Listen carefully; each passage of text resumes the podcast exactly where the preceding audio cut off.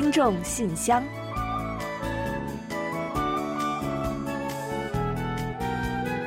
分享最新动态，聆听您的心声。听众朋友们好，我是李璐，欢迎您收听全新一期的《听众信箱》节目。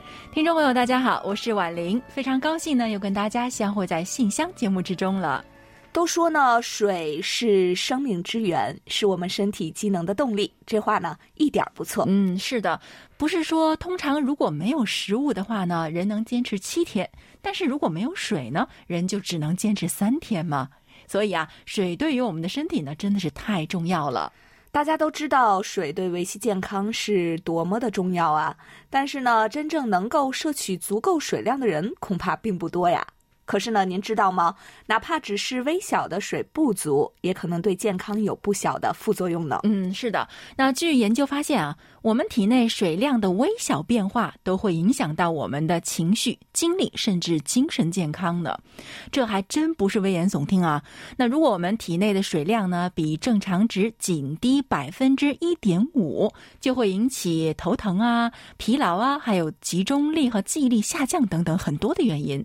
而且呢，据说女性的这个反应啊，还要比男性更大一些呢。嗯，其实啊，我也有感觉。当我呢觉得很渴的时候呢，真的会感到好像特别的累，也不想多说话，而且呢，甚至是不太想动，而且还有这个很难集中精力啊。今天呢，也算是在咱们的这个。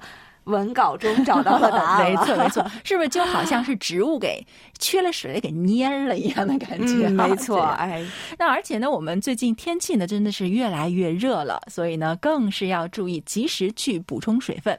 而且呢，专家也提醒说啊，不光是在运动啊，或者是天热啊，或者是很累的时候要注意补水，那我们时时刻刻都应该维持体内的一定水量，这一点是非常重要的。是的，而且呢，不要等到说感觉口渴的时候再去喝水，因为这个时候呢，我们的体内已经是非常严重的缺水了。没错，那换句话呢，就是说啊，应该持续和及时的去补水，这个非常重要，不要等到嗓子和嘴唇都发干的时候再喝。而且啊，慢性缺水呢是很容易诱发一些严重的问题的，那比如说像肾结石之类的。嗯，工作学习再忙，我们呢也先要照顾好自己的身体啊。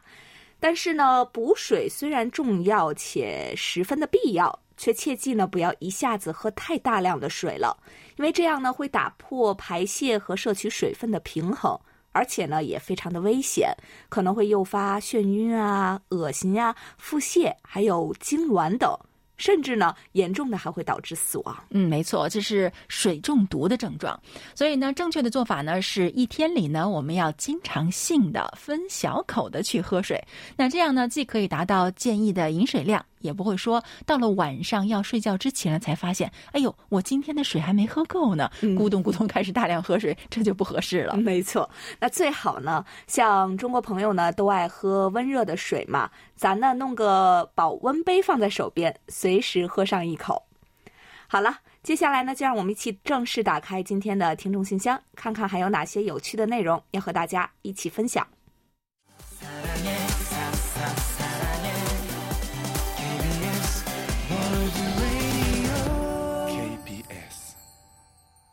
好的，欢迎回来。您正在收听的是韩国国际广播电台的听众信箱节目。首先，我和婉玲还是先给大家介绍一下本期节目的主要内容。好的，我们这期节目呢是仍然有韩广动态、来信选读和生日祝福等几个小栏目。在生日祝福栏目中呢，我们要分享一段由宋志新听友提供的人生感言，然后呢，还是会为过生日的听众朋友们送上一首好听的歌曲，作为我们对于大家的生日祝福。在生活的发现栏目中，我们将介绍胡雪听友提供的生活小智慧，招待不同客人喝茶都有哪些讲究？不了解的听众朋友，不妨和我们一起来学习一下。随后呢，我们将进入专题讨论，继续就四月份话题如何防止发生亲属虐童悲剧，分享听友们的观点。本期的有问必答栏目中啊，易贤将为李健听友解答有关韩国消费者权益保护的问题。那节目的最后呢，仍然是我们的点歌台，到时候呢，我们将为高哲听友送出一首他点播的歌曲。好了，节目呢，我们就先预告到这儿，欢迎您继续收听。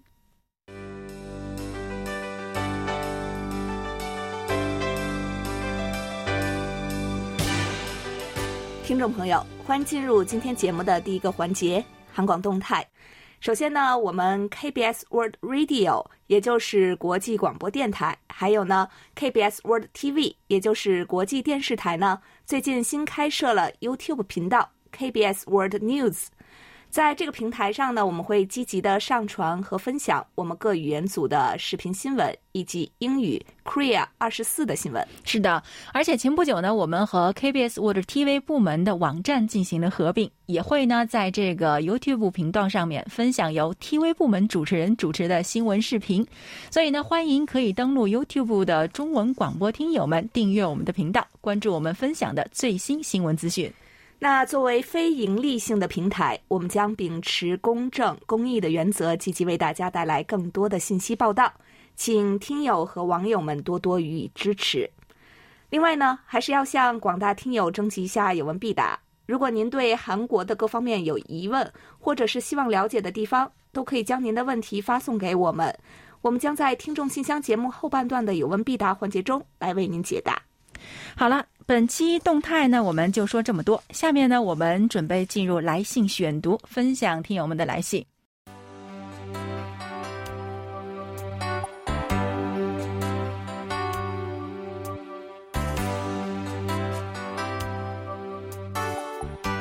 听众朋友，这里是来信选读时间。在介绍今天的来信之前，我们先提醒大家，稍后呢，我们会在节目尾声的点歌台环节介绍我们的联系方式和收听办法，请还不清楚的听友呢，届时留意收听。好的，下面呢，我们就开始介绍一下今天的第一封听众来信。这封信呢，仍然是来自我们的老朋友李健听友，他在信中是这么说的：“尊敬的 KBS 中文组全体成员，各位好。”好久没有联络各位了，哇，不是好久吧？我们记得常常您给我们来信是吧？很感动的。那最近各位都很好吗？韩广的主持人呢，我都很喜欢，其中特别喜欢李璐。因为他的声音很好听，心情不好的时候呢，打开手机客户端听一下听众信箱的回放，或许呢心情会好点。哇，一路啊，听到李健朋友这么说，你是不是很开心呢？嗯，当然了，非常的开心啊！谢谢您对我的喜爱。嗯，其实我觉得哈啊，这也许呢就是电波的力量了哈。虽然我们从未谋过面，但是呢，它能够把我们的声音传递到各位听友的身边，传递到各位听友的耳边，实现我们心灵上的交流。那这估计呢，也是所有的广播人最为自豪和欣慰的部分了。啊，另外呢，李坚听友呢在信中还提到说，前段时间呢，天津再一次经历了沙尘暴，问韩国这边天气如何？哇，其实啊，韩国呢也没能从沙尘暴中幸免，有几天呢也是比较严重的，环境问题真的是越来越严重了，所以需要我们每个人都去重视，都要去拿出自己的行动来去改变这些的情况。那还有呢，李坚听友在信中呢提到了最近的一些心路历程。他说啊，刚刚开始的时候呢，我提到了自己的情绪，那可能是因为自家的狗宝去世了之后呢，就变得特别的敏感，稍微有一点外界的刺激，情绪就会瞬间的控制不住，恨不得找个人一次性都说出来，不然呢，就会有一种说不出来的难过。我想，唯一能解决的方法呢，就是在稳定以后。必须要再领养一只狗宝，或许呢，对自己的心情会稍微好一点。我不能再这么继续消沉下去了，得坚强起来。你不努力的话，怎么能够实现自己心中的那个梦想呢？每次只要一说到跟狗宝相关的话题，我都会突然觉得很难过，泪水呢就会在眼眶里打转。嗯。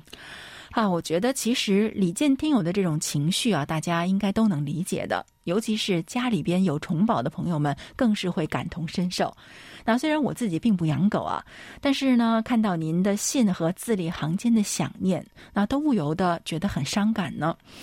啊，我想啊，再去领养一只狗宝，也许呢是一个很好的办法吧。那这样呢，您就可以有一个新的心灵寄托，而且呢，又一只小狗呢，可以得到被关照的温暖了。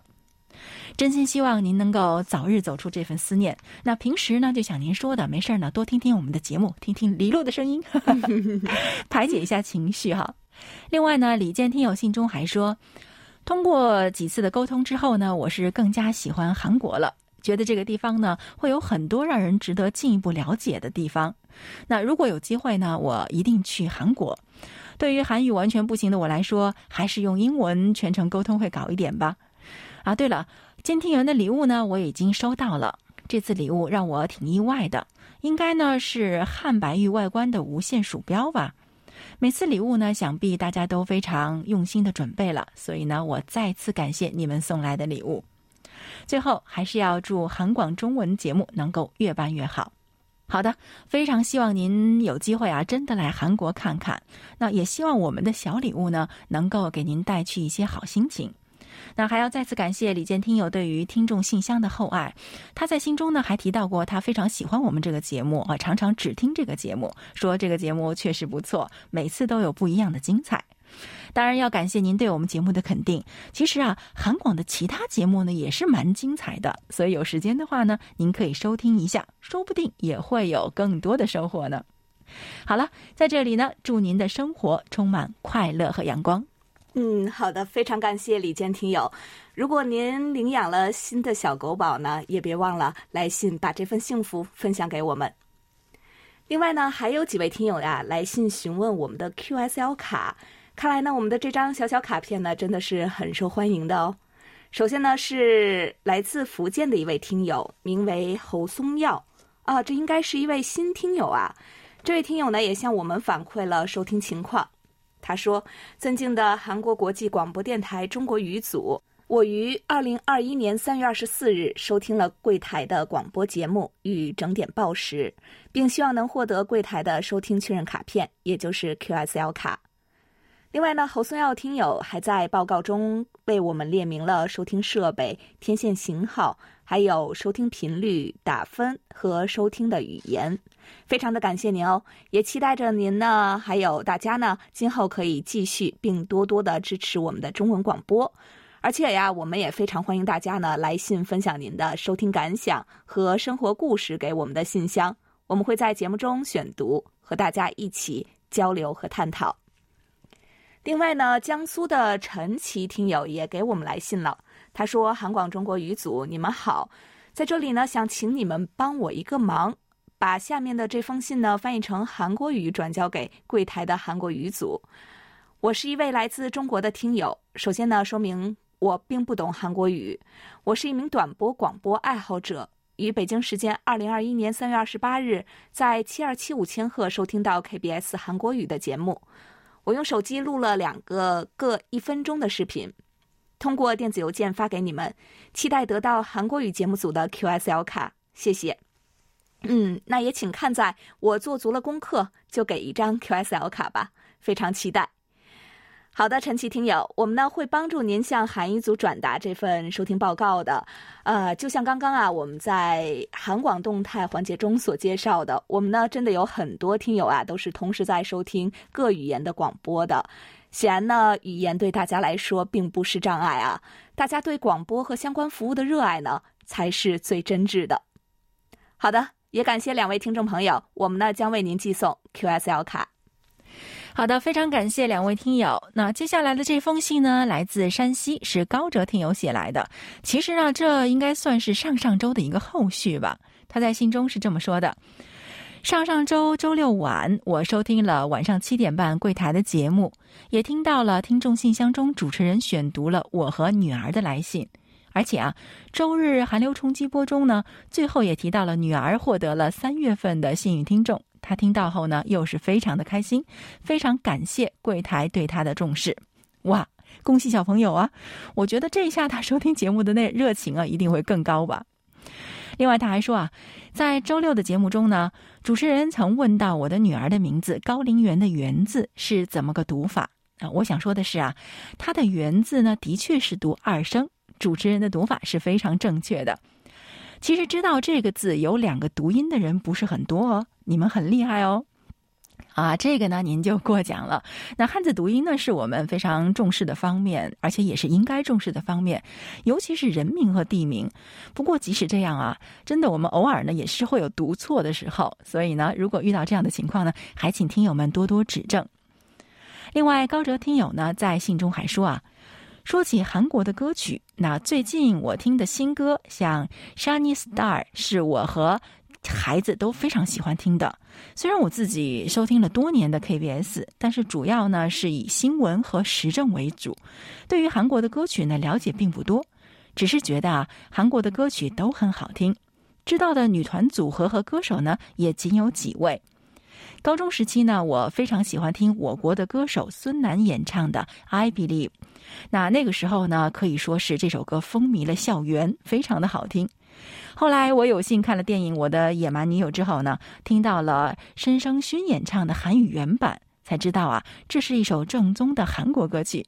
申生勋唱的和孙楠一样好听，但是韩文的歌词呢，比中文歌词更有意境。后来上了大学后，我也非常喜欢听韩国女团少女时代的歌曲。在我听过的所有韩国歌曲中，我最喜欢的是一九八八年汉城奥运会的主题曲，由高丽亚娜组合演唱的《手拉手》，那也是小时候经常在电视上听到的歌曲。这首旋律动听的电子乐是历届奥运会中传唱最广泛的歌曲，歌曲象征着和平、团结和协作。里面一段是英语，一段是韩语，而歌曲的段落末尾又揉进了韩民族的民歌《阿里郎》里的一句咏唱《阿里郎》。我认为啊，这首歌是奥运史上最成功也最好听的主题曲，难以超越。这也是当年这一届奥运会给我留下深刻印象的原因。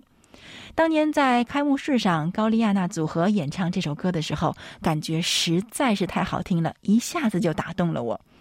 汉城奥运会能在奥运史上出类拔萃，这首歌我想是加分不少的。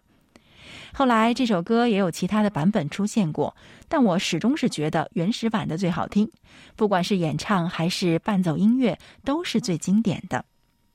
嗯，好的歌，呃，高哲听友啊，那说起这个韩国的歌曲呢，尤其是 K-pop，那可是最近这些年韩流的主力军呢，粉丝呢也是覆盖了几乎所有的年龄层，其中呢更不乏像高哲听友和女儿这种父母跟子女一起喜欢的情况，所以啊，恭喜您哦，跟女儿又多了一个交流的渠道。还有您提到的那首《手拉手》啊，的确是公认的经典。高哲听友在信中呢，还希望点播这首歌给即将过生日的妻子。啊，我觉得啊，选择这首歌为妻子庆生，真的是再合适不过了。所以啊，我们一会儿的点歌台呢，就会把这首歌曲送给您的妻子和所有的听众朋友们。祝愿您和妻子能够牵手一生，幸福一生。也祝所有的听友们在任何时候都有人能手拉手一起面对。嗯，好的，感谢高哲听友。另外呢，之前啊，我们曾推出过一期介绍韩国寺庙饮食的特别节目。黑龙江的流畅听友在听了节目之后呢，也为我们描绘了自己印象最深刻的韩国寺庙，就是因为诗人白石和金英涵的故事而闻名的吉祥寺。下面呢，就让我们和流畅听友一道去探访一下吉祥寺和其中蕴含的美丽故事吧。白色、灰色、黑色构成的外墙覆盖着青瓦，让人觉得很美丽。外门墙壁上的浮雕造型、表情也让人印象深刻。树木挂着的风铃声、鸟鸣、流水都让人内心平静。追寻诗人白石和金英涵的故事，主要参观的就是功德碑。寄生金英涵钟情诗人白石，无奈身份差异，白石迫于家里的压力而接受家中安排的婚姻。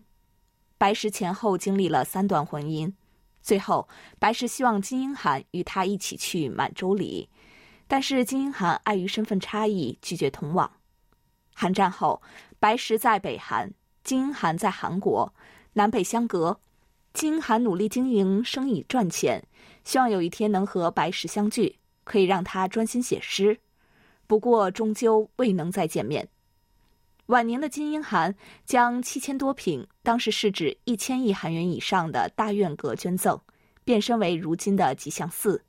寺里为金英涵立的功德碑上也刻着白石那首有名的诗：“我和娜塔莎和白色的驴。”吉祥寺与其他寺庙最不同的就是这里能感受到战争让人分离不得重聚的悲伤，有情人终未成眷属的遗憾，同时。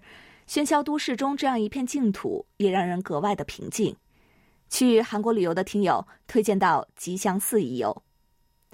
好的，谢谢刘畅听友和我们一同分享了这么好的寺庙游记和背后这段凄美的爱情故事。那跟随刘畅听友的介绍呢，我也去查了一查吉祥寺的资料啊，了解到吉祥寺呢是位于首尔城北区城北二栋，是在一九九七年举行创建法会的。其中的建筑呢古色古香、静谧悠然，从照片中啊就能感受到一片的宁静和致远。那将来有机会呢，咱们听友们呢，在来到韩国旅游的时候，也可以去吉祥寺看看，带着我们的故事去，一定会更有感触和体会吧。好的，再次感谢刘畅听友的分享。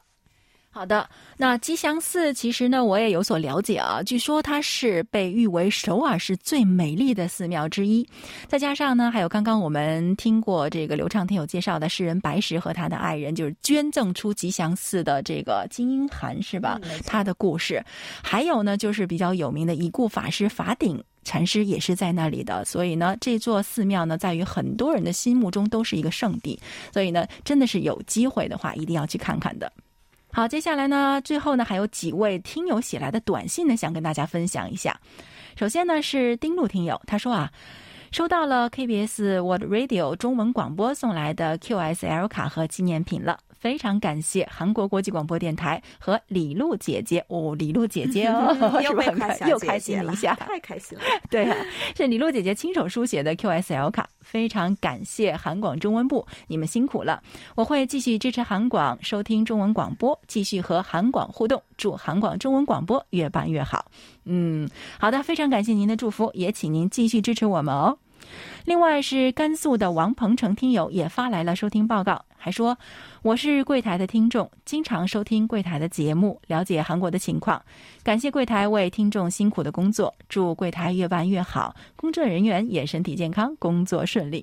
嗯，又是一份祝福哦，非常感谢。另外呢，您需要的收听证明卡，我们也会为您寄出的。热心听友康真恒也写来了信说。有一段时间没有给你们写 email 了。这个学期呢课比较多，开学一个月以来呢也是一直在忙，事情比较多，收听广播的时间也明显的减少了。前一个星期给你们寄了三张收听报告表格，估计啊过一段时间你们就会收到。如果收到了呢，一定会告诉我哦。谢谢你们。嗯，是啊，我们也感觉到好像是有段时间没有这个收到你的来信了。嗯，知道你的学习生活比较忙，所以呢，也非常感谢你在百忙之中还抽出时间来写信给我们，还发来了收听反馈。在这里呢，要祝你学习和生活充实并且快乐。当然，有时间呢，还是请你写信来跟大家分享一些你在学校的生活的趣事。好了，再次感谢这几位听友的来信和反馈，各位的支持我们都记在心里，也会继续努力的。祝各位能够万事顺意，一切顺利。嗯，好的，感谢今天来信分享的所有的听众朋友们，能够收到大家的来信呢，我们感到非常的开心啊。我们呢也想听到更多听友的分享的消息呢。下周我们想一定会有更多的听友给我们来信的吧。我们在信箱节目中等待着大家。好了。本周的听众来信就先介绍到这里。下面呢，我们准备进入生日祝福单元，为下一周过生的听众朋友们送去我们最美好的祝愿。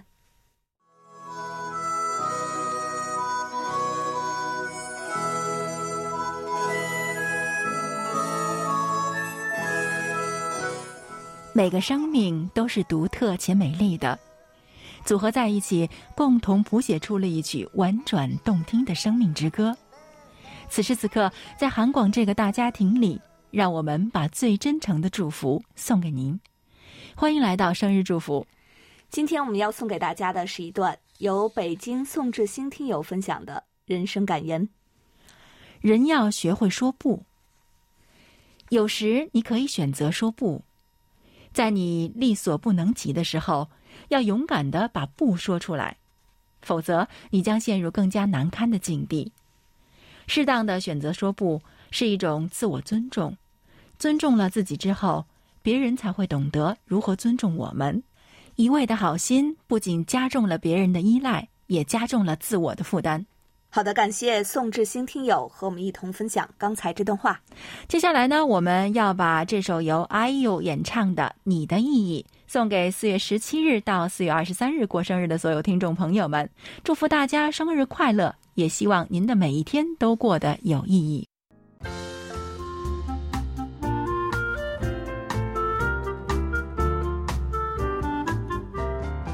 生活中的点滴值得发现，生活中的小精彩无处不在。让我们做您的小助手，带您去了解生活中那些您不熟识的小窍门、小秘诀，给您的日常多一点温馨的提示。欢迎大家进入生活的发现。茶与人们的生活真的是密切相关呢。那我们平常接待客人或者悠闲谈心的时候呢，总是少不了茶的陪伴。我们也常常会拿出自己珍爱的茶叶与好友分享。那么问题来了，泡茶都说是要看人的，那么怎样选择茶叶？喝茶又有哪些讲究呢？今天呢，我们就通过介绍广西胡雪听友分享的内容，为您介绍一下招待不同的客人应该选择哪些茶，以及呢相关的礼节事项。嗯，首先呢是招待长者，那我们可以选择黑茶。黑茶对于人体的血脂、血糖、还有血压、血管硬化都有良好的调节作用，有助于人体消化、调节脂肪代谢、增进食欲。第二呢，招待中年人的时候可以选择红茶。红茶是全发酵茶，茶多酚含量少，经过熟化的过程，刺激性弱，较为的平缓和温和，适合中年人饮用。嗯，那么招待男士的时候应该用什么茶呢？我们可以选择铁观音。铁观音呢，不仅香高味醇，而且养生保健功能啊，在茶叶中也算是佼佼者。铁观音呢，除了具有一般茶叶的保健功能之外呢，还具有抗衰老、清热降火、涤烟醒酒等等的功效。另外呢，招待客人喝茶，礼节上也是有讲究的。第一呢，是茶具要注意清洁，客人进屋后先让座后备茶。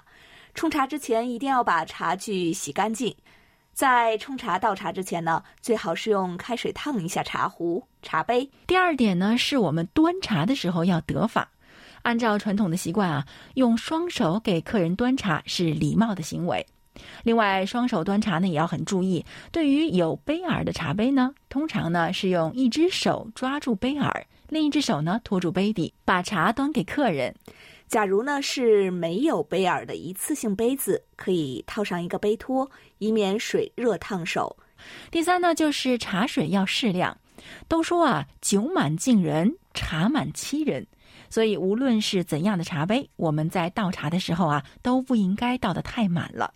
这样呢，不仅容易溢出，还容易烫伤自己和客人，因而有茶满八分的说法。嗯，第四呢，是要给客人添茶。要时刻关注客人的杯子是否已经少茶了，这时候啊就要及时去添茶。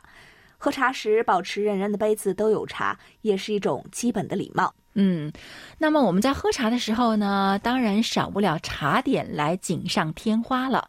那茶点准备呢一定要适宜，一般在品鉴好茶的时候呢，不宜食用茶点。否则呢，品尝不出好茶的滋味，也浪费了一杯好茶。嗯，刚才说的还是不是很正确啊？不是一定要有茶点的，好茶就尽量不要，只是光喝茶来品茶就可以了。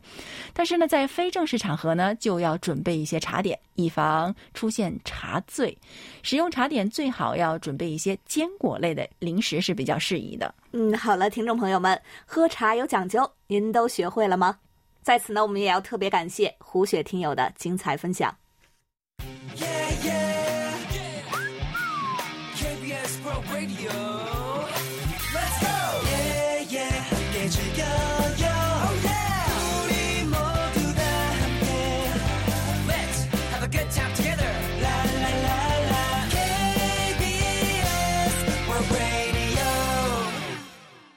好的，欢迎回来，这里是韩国国际广播电台的听众信箱节目。下面我们准备进入今天的专题讨论，继续就四月份的话题分享听友们的观点。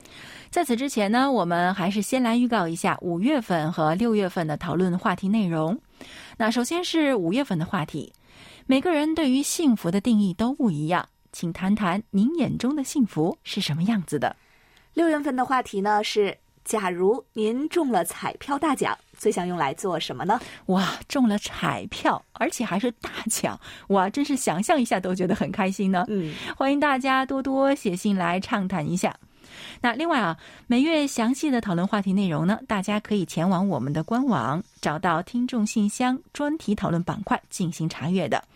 参与讨论的听友，请将您的观点写成短文，尽早以电邮的方式发送给我们。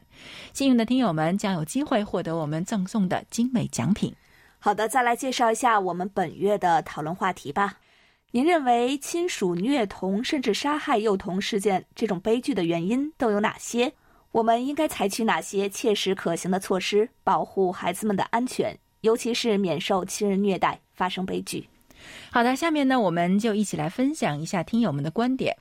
今天要跟大家一起分享的是辽宁李洪武听友的观点：父母虐待儿童表现在两个方面，一是身体虐待，二是精神虐待或情感虐待。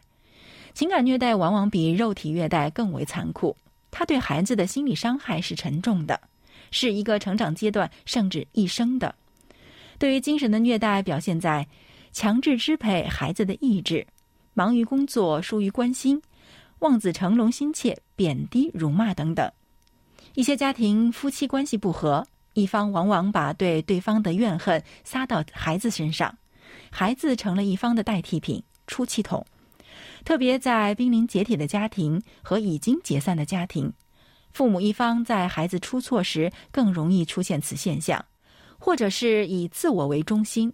认为孩子是自己生活的累赘，往往把自己不能实现的个人生活愿望归罪于子女，把子女当成是自己追求美好生活的绊脚石。事实表明，由于社会对于虐童事件的忽视，以及对于虐童的危害性认识不足，导致我们在如何预防和制止虐童事件发生上缺乏有针对性的法律法规和政策措施。当怎么对待孩子还属于私事的时候。当教师、医生发现儿童受到虐待，没有责任和义务举报的时候；当邻居、亲朋好友，甚至是路人发现孩子受虐无力插手的时候，虐打儿童致伤致死的悲剧还会继续上演。因此，应该设立专门的法律或者条款，对于最有可能接触儿童和发现儿童受虐的人群，设立强制的报告制度。这方面呢，我觉得可以借鉴美国的做法。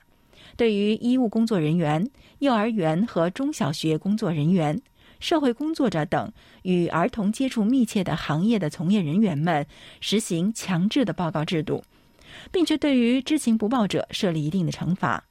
针对国情，我们还应该把亲属和邻居列为强制报告人。建议刑法增加虐童罪的罪名，并且建立虐童救济和干预机制。剥夺施虐严重的亲生父母的监护权，将儿童移交至其他亲属或者福利机构看护，必要的时候可以寻找合适的家庭收养。对虐待儿童的家庭，还应该进行直接的干预，缓和家庭的矛盾冲突，纠正不正确的教育方式，从根本上消除体罚行为。对父母存在的病态人格和情绪异常等进行必要的心理治疗等。总之，我们要知道，关注儿童就是关心我们的未来。好，以上就是李洪武听友关于本月话题的看法。好的，感谢李洪武听友的分享。本期专题讨论我们就介绍到这里，接下来让我们一起进入下一个环节。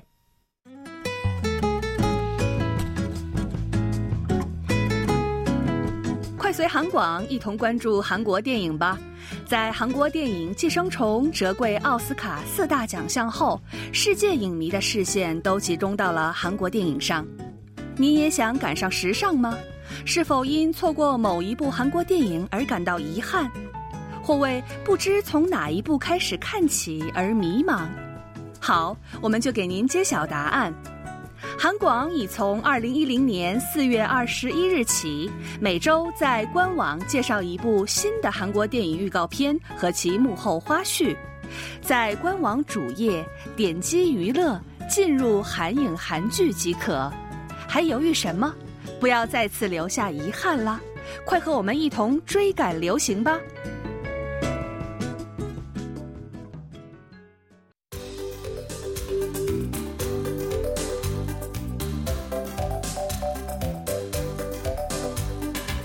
有问必答。今天我们请洪一贤来回答天津李健听友提出的问题。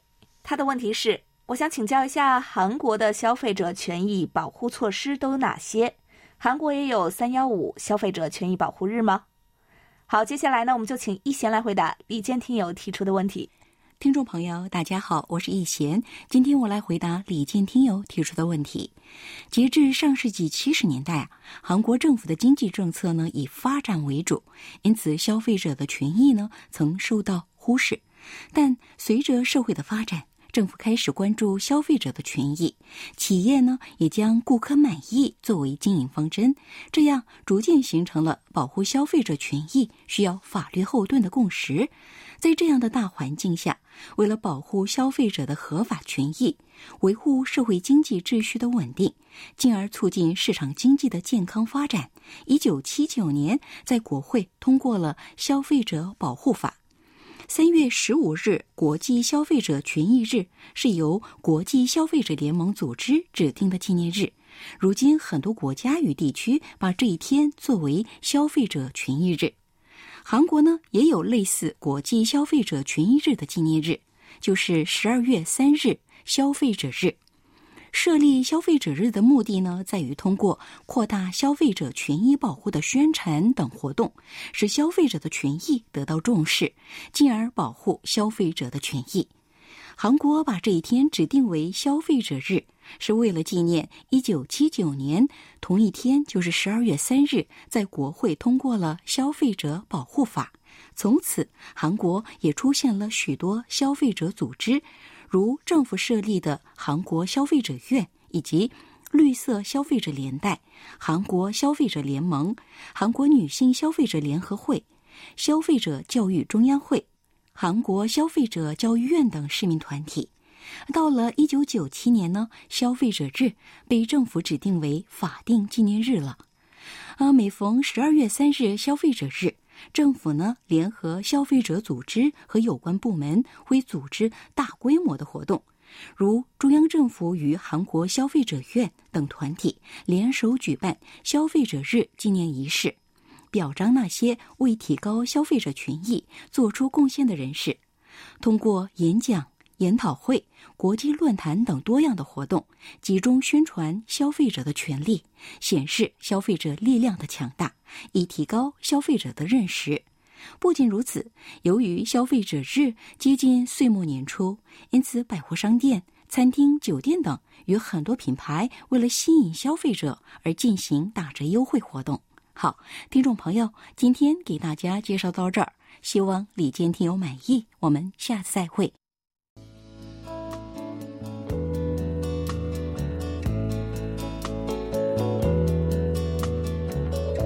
节目最后是点歌台栏目。刚刚呢，我们在来信选读环节中也提到了高哲听友有一个点歌愿望哦。他呢是这样说的：四月二十一日，农历三月初十，正好是我爱人的生日。我想在四月十七号周六的听众信箱节目里，为他以及所有的听众朋友们点播由高丽亚娜组合演唱的《手拉手》这首歌。祝愿我们的感情天长地久，同时也祝愿我们所有听友和柜台的友谊长存。谢谢。嗯，好的，非常感谢高哲听友点歌。哇，您真是一位暖男丈夫和暖男爸爸哟，是吧？好温暖的。那在此呢，我们衷心祝愿您的爱人生日快乐，也祝愿您二位还有可爱的小女儿高陵媛一家人生活幸福和甜蜜。另外呢，在播放歌曲之前，让我们把祝福也传递给更多的听友。下面就一起来揭晓本期的获奖名单。